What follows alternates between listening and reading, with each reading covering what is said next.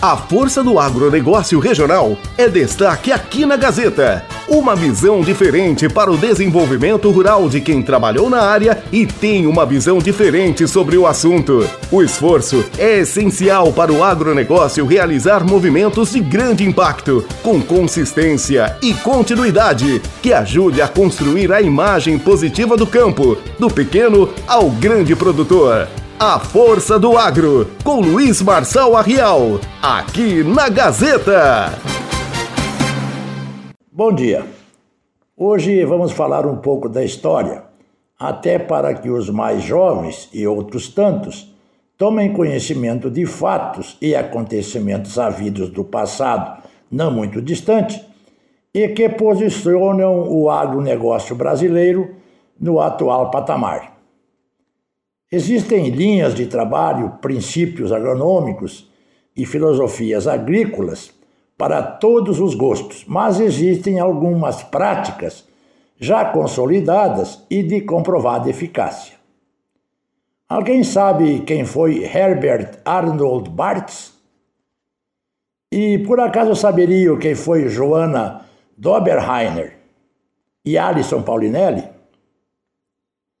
Bom, Bartz foi um cidadão nascido na Alemanha que veio para o Brasil acompanhando seus pais e estabeleceram-se em Rolândia, no Paraná, família de agricultores que muito sofriam pela degradação de suas terras, pela erosão e etc., a ponto de quase abandonarem a atividade agrícola. Fruto de suas andanças e observações, em 1970, Iniciou-se na propriedade o plantio sobre a palha e sem revolver o solo. Foi chamado de alemão louco e chegou a ter a sua produção agrícola apreendida. Logo, os resultados foram aparecendo e a propriedade virou centro de visitação. Partes disseminou o conhecimento e a nova prática por todo o país através de palestras e conferências. Possivelmente hoje não há quem não conheça e aplique o sistema. Bartz faleceu em 2021 com 83 anos de idade. E a Joana? Simplesmente a cientista que revolucionou a agricultura brasileira. Nascida na Tchecoslováquia, filha de um físico químico perseguido de guerra. Cursou agronomia em Munique, na Alemanha, e veio para o Brasil em 1950. Durante as suas pesquisas, provou que a sojicultura no Brasil era possível utilizar algumas bactérias fixadoras de nitrogênio, dispensando-se desta forma o uso de adubo mineral, caro e nocivo ao meio ambiente. De novo, muitas resistências, pois o Brasil tinha os Estados Unidos como referência e que abusava da adubação nitrogenada. Continuando os seus estudos, descobriu nove espécies de bactérias associadas a gramíneas, cereais e tuberculosas. Faleceu no ano 2000, mas a sua equipe continua trabalhando. E o Alisson Paulinelli? Um mineirinho de fala mansa, engenheiro agrônomo, agrônomo, que foi ministro da Agricultura no governo do general Ernesto Geisel, de 1974 a 79, e que teve o vislumbre de dizer que o cerrado brasileiro poderia ser o celeiro do mundo.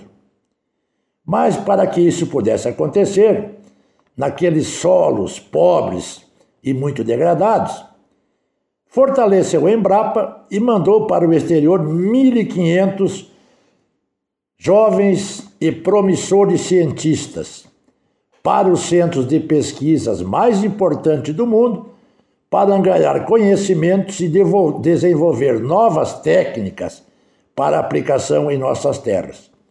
E parece que deu certo, né?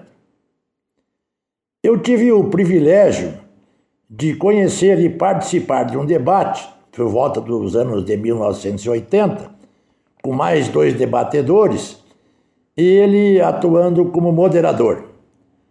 Vez por outra, nos interrompia e propunha algumas linhas de assunto, ou até para disciplinar um pouco a discussão, quando muito acalorada.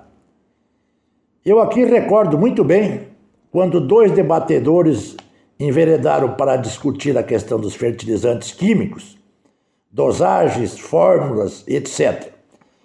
A treta estava saindo faísca quando ele interveio no tema, dizendo que aquela discussão era ultrapassada e que não teria futuro, pois a adubação química, ao longo do tempo, ela teria menor importância. Disse ele que a grande questão para o futuro era encontrar soluções naturais para a fertilização e o enriquecimento do solo. Olha, gente, isso tem mais de 40 anos. Dia destes eu ouvi uma entrevista com o Dr. Paulinelli, já com 85 anos de idade, manifestando grande entusiasmo pelo agronegócio brasileiro esperançoso de que nosso agro caminhe para a sustentabilidade e o que o Brasil será a segurança alimentar do planeta Terra. Veja só a importância disso. Mas aqui me chama muito a atenção no posicionamento do Bart, da doutora Joana e do doutor Alisson Paulinelli, justamente os três caminham e enveredaram para a mesma linha, ou seja, a questão da conservação do solo. Para trazer o assunto aqui para a nossa realidade, eu lembro que na última festa estadual do feijão, promovemos várias, várias reuniões e palestras técnicas e o Jairo Fátio, da JF Corretora, fez uma abordagem do tema conservação e manutenção do solo brilhante. É, recordou ele que a nossa geração tem o compromisso e a obrigação de entregar para nossos descendentes uma terra melhor e mais produtiva do que a recebemos.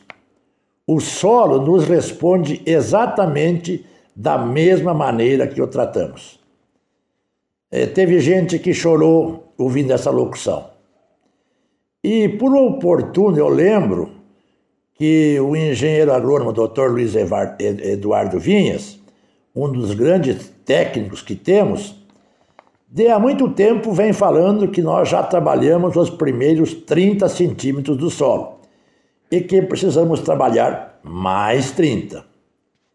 Nós aqui não estamos divulgando ou promovendo esta coisa ideológica, radical e raivosa de que tudo que não for natural é prejudicial. Estamos dizendo que a Pachamama deve ser cuidada de forma especial e a sustentabilidade é a chave para o futuro do agronegócio. Boa semana a todos e até a próxima.